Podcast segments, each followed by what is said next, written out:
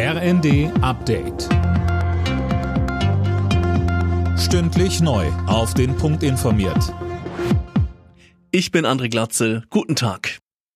EU-Länder sollen kein russisches Öl mehr importieren dürfen. Das sieht das neue Sanktionspaket der EU-Kommission vor.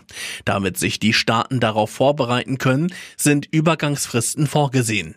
Außerdem sollen so schnell wie möglich die russischen Gaslieferungen weiter runtergefahren werden, so Kommissionschefin von der Leyen im Zweiten. Ab nächstem Jahr bekommen wir so viel amerikanisches Flüssiggas, dass es ein Drittel der gesamten russischen Gaslieferungen ersetzt. Das zeigt, dass mit harter Arbeit wir andere Anbieter finden können auf der Welt, vor allen Dingen, die nicht weiter Geld in Putins Kriegskasse spülen.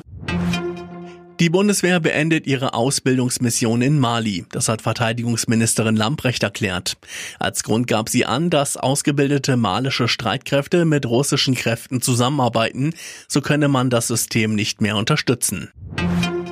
Viele kommunale Kitas und Horte sind heute zugeblieben. Die Gewerkschaften GEW und Verdi hatten zu Warnstreiks aufgerufen, um Druck zu machen vor der nächsten Tarifverhandlungsrunde.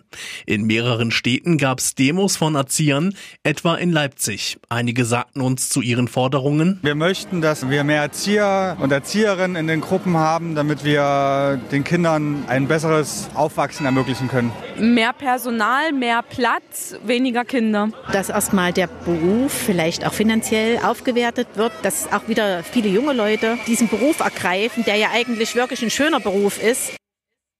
Die Arbeitgeber halten die Streiks für überzogen. Nach rund sechs Monaten im All soll der deutsche Astronaut Matthias Maurer zusammen mit drei anderen Astronauten heute den Rückflug von der ISS zur Erde antreten. Seit November hat er auf der Raumstation in den Bereichen Physik, Biologie, Medizin und künstlicher Intelligenz geforscht. Alle Nachrichten auf rnd.de